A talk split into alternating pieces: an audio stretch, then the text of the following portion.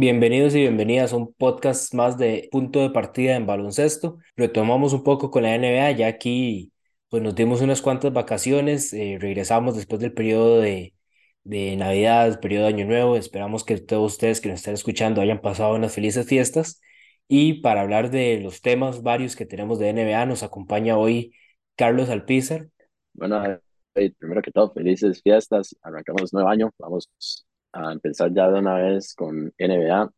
Hay muchas sorpresas. Vamos a ver principalmente eh, votaciones, el primer corte de votaciones para el All-Star de la NBA que se va a realizar en Utah. Y David, cuéntenos más o menos cómo será la dinámica para eh, más o menos tenerlos eh, a, todos los, a todos los que nos escuchan, principalmente con cómo vamos a seleccionar, este, ya sea nuestro sea, jugador favorito o los, o los que están mejor posicionados. Para esta parte de la dinámica, Carlos y yo, pues en estos momentos, el, el, don Alejandro Chandi anda en el Ocaso Festival, entonces pues sabemos que hoy no, hoy no nos acompaña, las vacaciones de él se extendieron unos cuantos días más y tenemos entonces que entre Carlos y yo vamos a ir uno y uno, eh, nombrando, digamos, los que serían nuestras alineaciones titulares de la, tanto la Conferencia del Este como del Oeste. ¿Por qué solo los titulares en este momento? Porque eh, las votaciones, en primer lugar, lo que da tanto, digamos, las votaciones generales, que es una combinación del público eh, con los periodistas y los mismos jugadores, de ahí salen los cinco jugadores que van a en las titulares de cada una de estas conferencias. Después, los entrenadores terminan de rellenar los equipos All-Star, dando ¿verdad? sus votaciones para los demás puestos que quedan eh, vacantes.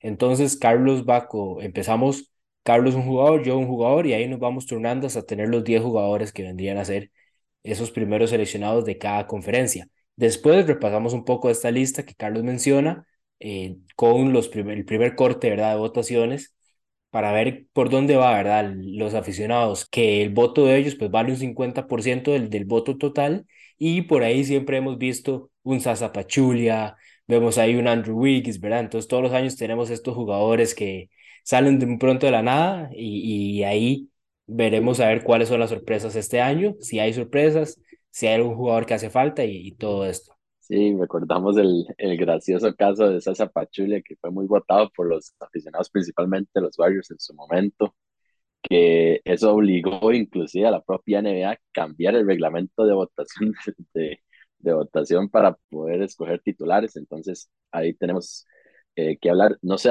con cuál conferencia quiere empezar, este o este.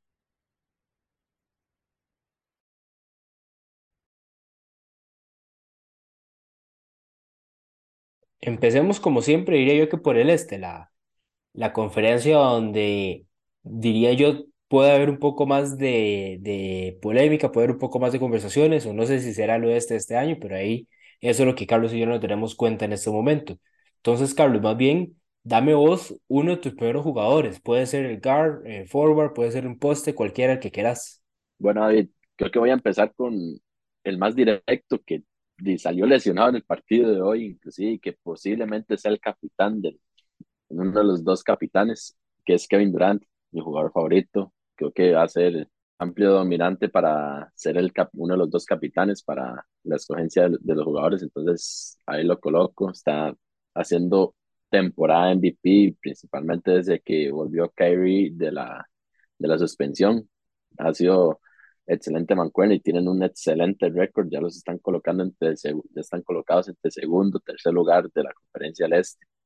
Entonces creo que Kevin Durant es eh, el capitán mío.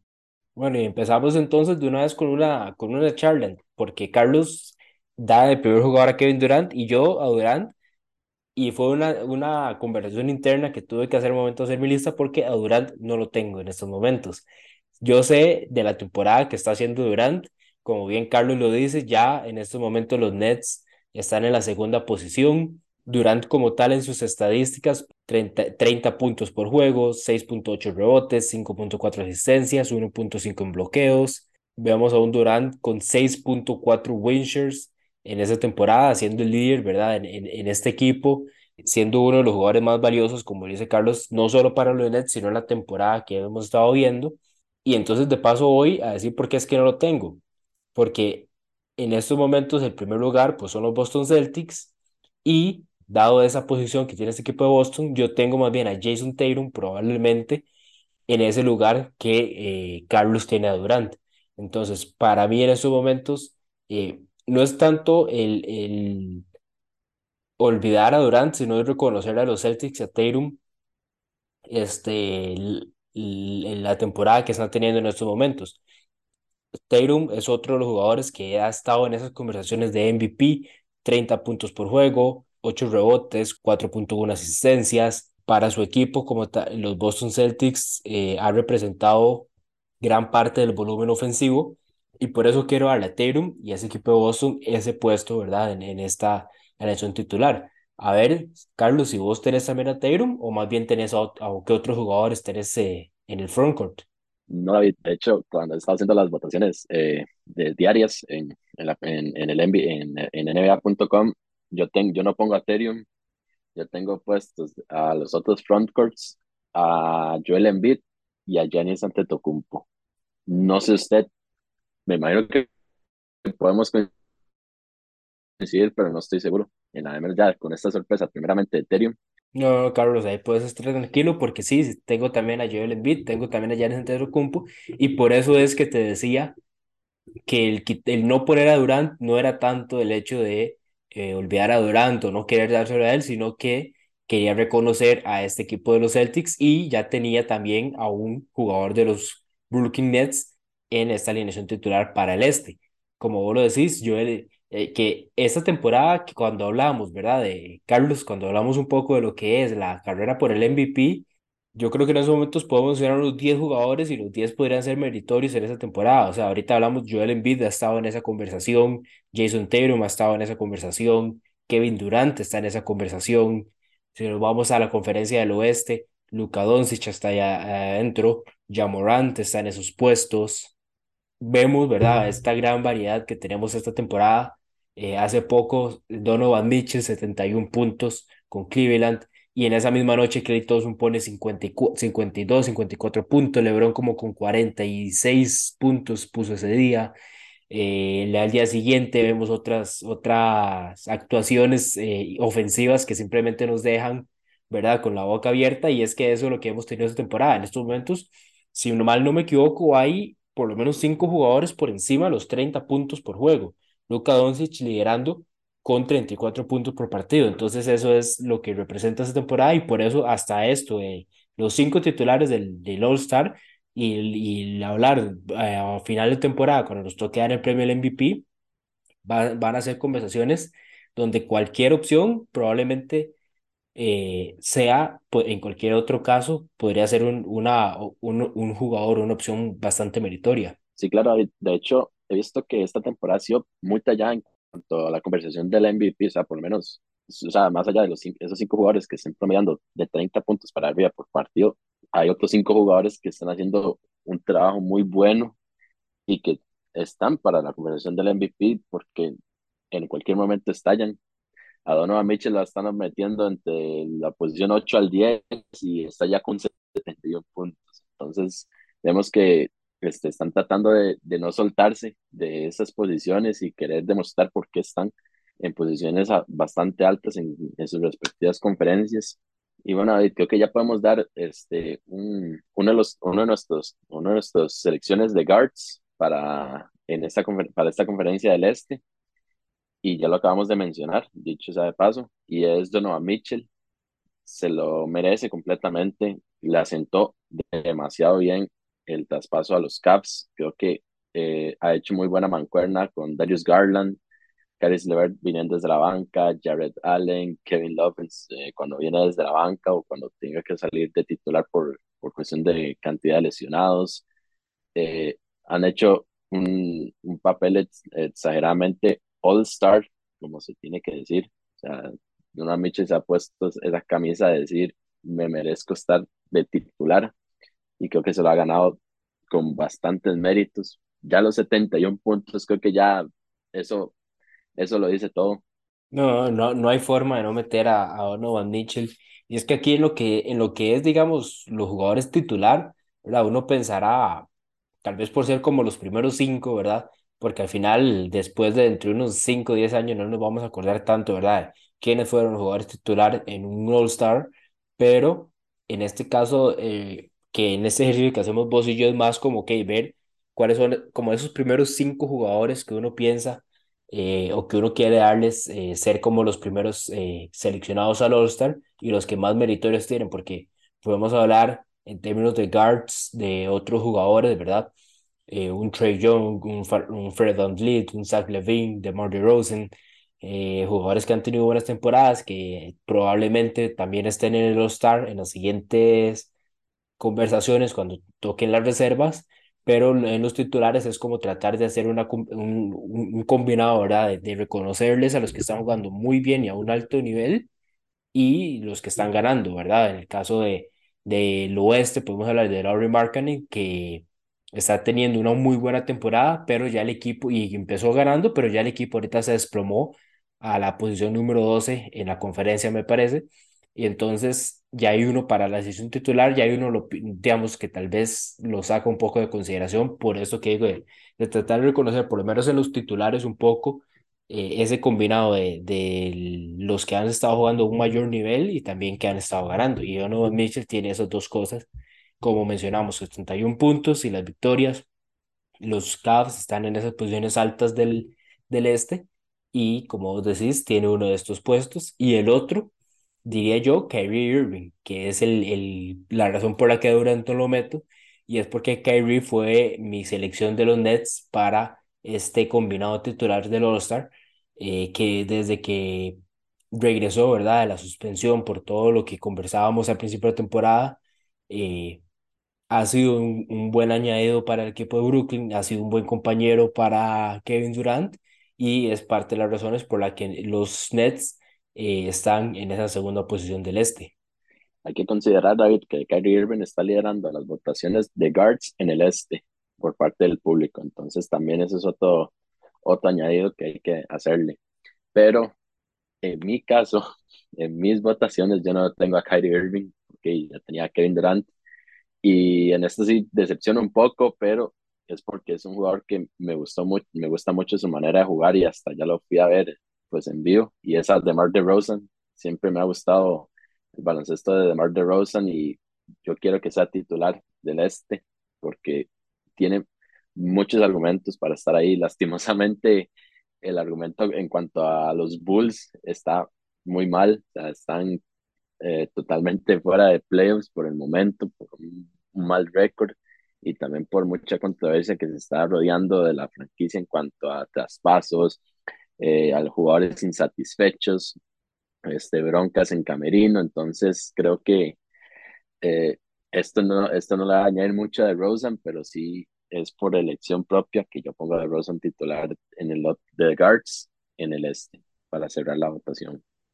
Y es un poco, Carlos, lo que, entonces, digamos, lo que yo digo de, de que por qué yo no tendría de Rosen y es por lo, por lo mismo que decía ahora, de, los Bulls están novenos, están, no están en su mejor desempeño en estos momentos, entonces ahí es donde, digamos, por lo menos en mi caso yo puse a Kerry, vos no tenés a Kerry porque tenés a Durant, entonces le das el campo, ¿verdad? A, a Rosen, pero son esas conversaciones interesantes de la, las que hacen estos podcasts y esto, y, y, digamos, estas votaciones de los cinco titulares interesantes. Vayamos al oeste y entonces contame un poco quién es tu primer jugador en esta conferencia. Bueno, David, creo que tenemos que empezar con el, el jugador más importante hoy por hoy y que tiene el, argumento pues totalmente meritorio, es el back-to-back -back MVP y que quiere pues ganarse ese tercero consecutivo. Solamente Chamberlain, Bill Russell y hay otro jugador más que se me olvidó el nombre, porque son tres que han hecho, eh, a Larry Bird, perdón. Son esos tres jugadores que han hecho eh, el back-to-back-to-back MVP de la temporada regular. Jokic quiere hacerlo y tiene los argumentos y está con los argumentos para hacerlo en esta temporada líderes de la conferencia del oeste, mejor récord de la NBA casi. Entonces, esa es mi primera selección en cuanto a frontcourt del oeste. En el caso de Jokic, como poste, ¿verdad? De esta conferencia del oeste. Y digamos, aquí tal vez vos y yo dando, ¿verdad? Lo que, el, el, el, un campo a, a la posición del poste fijo, que en realidad no es necesario el momento de hacer los cinco. Digamos, el, bien, bien, yo puedo haber quitado a Embiid y poner a Kevin Durant en mi alineación del este, pero tratando de, de ir con una lesión un poco más tradicional, Jokic es el, el comparable con Embiid en el, en el este, no hay ninguna duda en la posición del poste, que en estos momentos los dos, Jokic y Embiid, son los dos más dominantes en estos momentos en la NBA. Jokic haciendo lo suyo con triples dobles cuando le da la gana. Incluso el, el, el meme que salió en los últimos días ahí por, por las fechas de Navidad, cuando, haciendo un triple doble de más de 40 puntos todavía un poco acarreando al equipo de los Nuggets en esas posiciones del oeste, porque aunque Jamal Murray, y, y luego porque yo lo tengo en fantasy, entonces todavía aún más atención les pone uno a las actuaciones, Jamal Murray ha estado, ¿verdad? Poco a poco se va viendo, ¿verdad? El, el Murray del pasado y un poco el Jamal Murray de la burbuja, pero le ha costado un poco, ¿verdad? Ese ranking nuevo después de, de la decisión del ACL y tener que retomar, ¿verdad? Después de tanto tiempo. Entonces, en esos momentos Jokic sigue, ¿verdad? Casi que en, en el mismo rol que ha tenido las últimas dos temporadas donde se ha llevado el MVP y no hay ninguna duda de, de, de que va a estar, ¿verdad? En esa generación titular del oeste. Yo voy a ir bueno, vayamos tal vez, eh, Carlos, quitando un poco a los obvios. Luka Doncic es el que seguiría en esta conferencia del oeste y que para muchos en esos momentos es el líder en el MVP, unos Dallas Mavericks que poco, digamos, han logrado, han, han han rodeado a Luca de una mejor forma, tal vez no con tantos nombres de figuras, sino yéndose más por el talento que mejor complementaría su juego, pero eh, Luka Doncic hace poco fue el primer triple doble en la historia con 60 puntos. Eh, es el jugador que en estos momentos tiene a los Dallas Mavericks igual en puestos altos en el oeste y, es- y no hay y liderando en estos momentos a la NBA en anotación con 34 puntos por juego. Entonces sí, Luka Doncic tampoco puede haber ninguna duda de que lo tenemos de verdad en esta lista. Sí, claro, es uno de los dos guards titulares indiscutibles para el All-Star. O sea, Luka, ¿qué no ha hecho esta temporada? Ya todos los triples dobles que puede hacer en la vida, ese triple doble de 60 puntos que fue para poder empatar ante Nueva York, eh, cerrando el, el tiempo regular. ¿Qué no ha hecho? O sea, la verdad, este, Luka está para, para dominar la, la liga próximos 10 años y a como le da la gana. Y principalmente eh, los Mavericks han, eh, han hecho, hicieron una buena agencia libre, trataron de rodear a, a Luka con buenos jugadores de rol. Eh, todos, han, todos han encontrado su rol eh, de excelente manera. Tim Hardaway, después de volver del, de la quebradura de tobillo, está, está en el nivel que siempre estaba acostumbrado echando sus triples, Bridget Bullock haciendo trabajo sucio y también echando sus triples, un Christian Wood que ha hecho muy buenos partidos desde la banca, haciendo doble dobles de 20-10 eh, por partido, entonces ahí está, y Spencer DeWitty, que era pues un jugador que era más que todo de, de sexto hombre, ahora un titular y que está haciendo pues también como una segunda arma para Luca, que le está ayudando mucho. Entonces vemos que Dallas ha hecho eh, muy, este, una buena rotación, muy buena, muy buen encuentro de, de roles y que por algo eh, Luca está teniendo esta excelente temporada, se ve muy motivado, se ve que quiere hacer este, historia desde ya y más allá de que al inicio de la temporada eh, Jason Kidd estaba diciendo de que de que Lucas se sentía fatigado y que no, creo, y que no creí, creería que aguantaría 82 partidos de ese ritmo, creo que más bien le dio un impulso extra a Luca para estar haciendo partidos de 40, 50, 60 puntos. Carlos, y bueno, ya en esta parte entraríamos un poco más en conversación con los otros tres puestos. Contame alguno de los, de los tuyos, a ver si está en mi lista o no. Bueno, el, el otro frontcourt que yo puse, que yo quiero que esté ahí arriba, es a Zion Williamson. Eh, ha, ha, hecho una buena temporada, se volvió a lesionar de los isquiotibiales, esta vez de tres semanas fuera, lastimosamente, pero el trabajo de Zion eh, al tratar de, de, suplantar a Brandon Ingram, que ha estado lesionado casi toda la temporada, lastimosamente, eh, ha dado frutos. Tienen a, los Pelicans entre la segunda y tercera posición luchándola con, Memphis y también con Denver por tratar de estar en esos primeros tres lugares. Entonces, hay méritos y Zion está teniendo una muy buena temporada, ya puso esta nuevo career high y hasta ha tenido polémicas, pero Zion está haciendo su trabajo como tiene que ser para demostrar que puede ser la nueva cara de la NBA, demostrar por qué fue pick número uno en su momento. También Zion fue el, último jugador que puse en mi lista, fue el que pensó un toque, estaba entre Zion y Paul George. Eh, al final me incliné por Zion Williamson, eh, dado el, el, juego de los Pelicans en este última, último tiempo. Brandon Ingram ha estado muy inconsistente.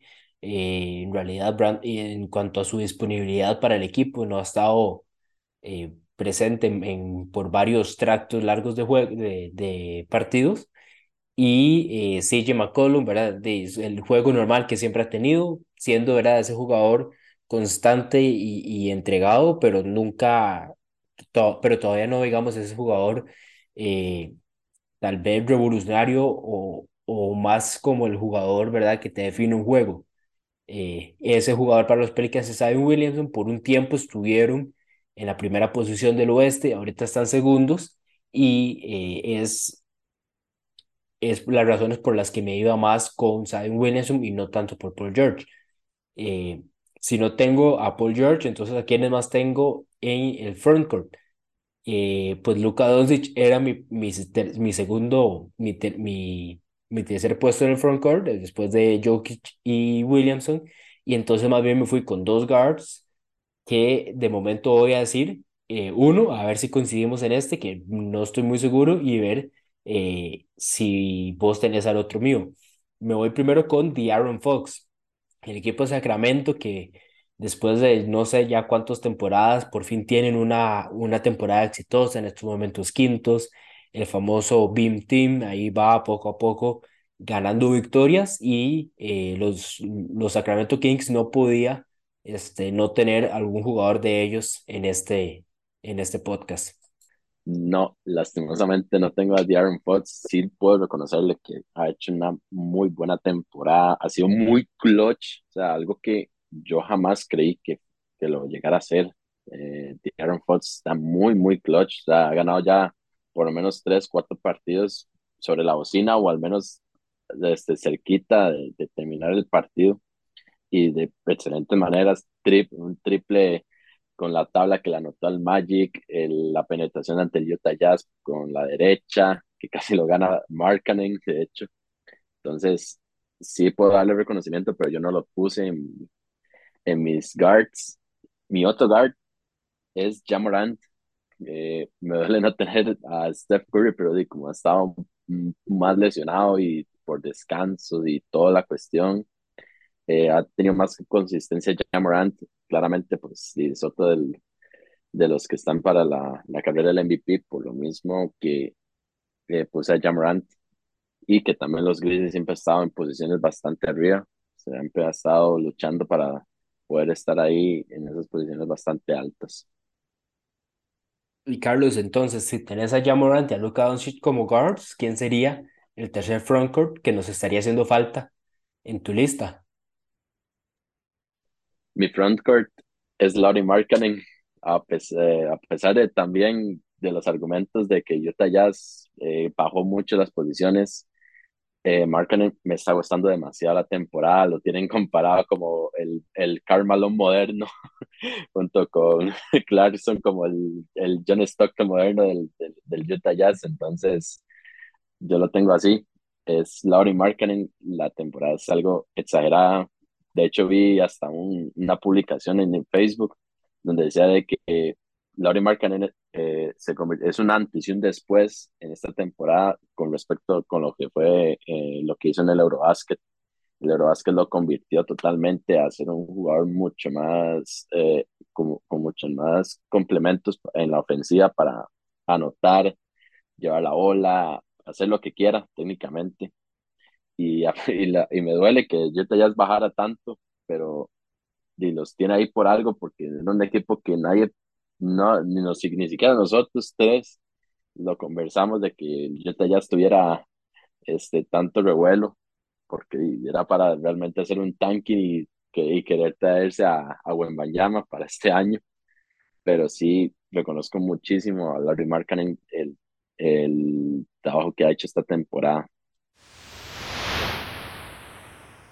Pasemos entonces a hablar un poquito, ¿verdad? De, de cómo ha estado esa, cómo fue ese primer corte que dio la NBA sobre eh, los jugadores y quedémonos un poco en el oeste momento y es porque entonces tenemos liderando el front court del oeste LeBron James, Nikola Jokic, Anthony Davis, Zion Williamson, Andrew Wiggins, Andrew Wiggins vuelve a aparecer, Paul George, Larry Markkinen, Draymond Green, Kawhi Leonard y Kevon Looney.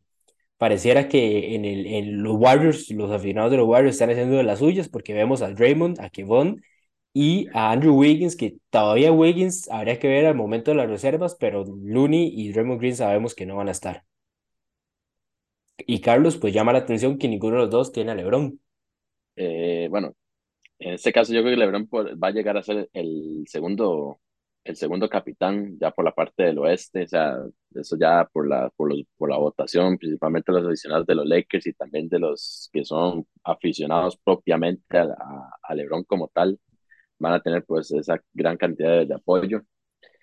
Eh, y creo que con respecto a los, a los jugadores de los Warriors, eh, me está sorprendiendo Andrew Wiggins eh, por el hecho de que se ha perdido ya bastantes partidos esta temporada. De hecho, volvió a jugar ayer, hasta ahorita. Y que Kevin Looney, eso ya es totalmente el caso Sasa Pachulia. Eso ya es puro apoyo de, de los, de, a los jugadores de los Warriors. Esos aficionados siempre hacen de las suyas y hasta los comentarios en las publicaciones lo ponen de que siempre va a pasar eso y, y, por lo, y, fue por lo mismo que hubo ese cambio de, de, de, de la votación para elegir los, los jugadores para el, Juego de las Estrellas. Y David, vamos a ver cómo están las votaciones en cuanto a los guards aquí en el oeste. Está en primer lugar Steph Curry, nosotros no lo tenemos puesto y creo que fue por la razón que yo estaba diciendo, ¿verdad? Después sigue Luka Doncic, Jamorant, Shea Gillius Alexander, a pesar de que Oklahoma City está bastante abajo, Clay Thompson, eso es ya apoyo totalmente de mucho, de mucho aficionado, tanto de los Warriors como el cariño que le tiene por parte de toda la afición. Russell Westbrook, Damian Lillard, Devin Booker, Austin Reeves y Jordan Poole. ¿Qué sorprende más, David? Porque aquí sí hay muchas sorpresas. Las dos sorpresas son Austin Reeves y Jordan Poole todavía Westbrook eh, se entiende un poco porque ha logrado, ¿verdad?, encontrar ese rol para tener un poquito más de éxito, ¿verdad?, en, en, cuanto a, a esta temporada con los Lakers. Vayámonos rapidito porque se nos está acabando el tiempo del Zoom. Al este con el front court, Kevin Durant, Giannis Antetokounmpo, Joel Embiid, Jason Teron, Jimmy Butler, Pascal Siakam, Kyle Kuzma, Paolo Banquero, Nicolás Claxton y Jared Allen. Paolo Banquero, Kai Kuzma y bueno, Claxton y Jared Allen diría yo las sorpresas, ¿verdad, Carlos? Yo diría que Banquero no tanto. Banquero sí está mereciendo principalmente por, por ser el que está liderando pues la carrera para ser el rookie del año y ha hecho muy buena temporada. Lastimosamente está en un equipo donde eh, es un equipo muy joven, hasta demasiado diría yo, pero creo que para mí la mayor, mayor sorpresa entre todos es, es Nicholas Claxton, porque es, es un jugador de rol, yo sé que ha hecho muy buen rol, pero tampoco no es como que esté metido para, para poder jugar este juego de las estrellas, no lo veo, o sea, no lo veo del todo. Pero de ahí todos los demás sí, sí se lo merecen. Ya Jared Allen ya estuvo en el juego de las estrellas, obviamente supliendo lesionados, pero al menos ya tiene un background que, los, que lo pueda sustentar para que esté ahí entre esas votaciones. Y en cuanto a los guards, David, tenemos liderando a Kyrie Irving y después Donovan Mitchell, James Harden, Jalen Brown, Trey Young, DeMar DeRozan, LaMelo Ball, Tyrese Halliburton, Derrick Rose y Darius Garland.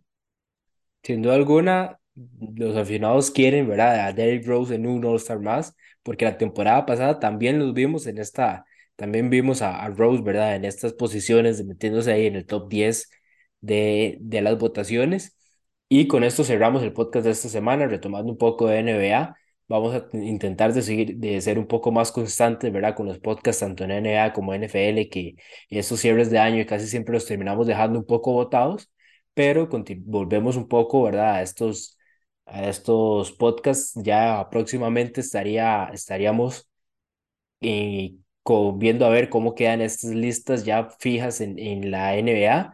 Eh, próximamente también tenemos un poco lo que es la NFL, eh, tenemos los playoffs en la NFL, tenemos juegos nacionales que se vienen ya en, en un par de semanas y que para eso en, punto de partida vamos a tener una cobertura bastante amplia.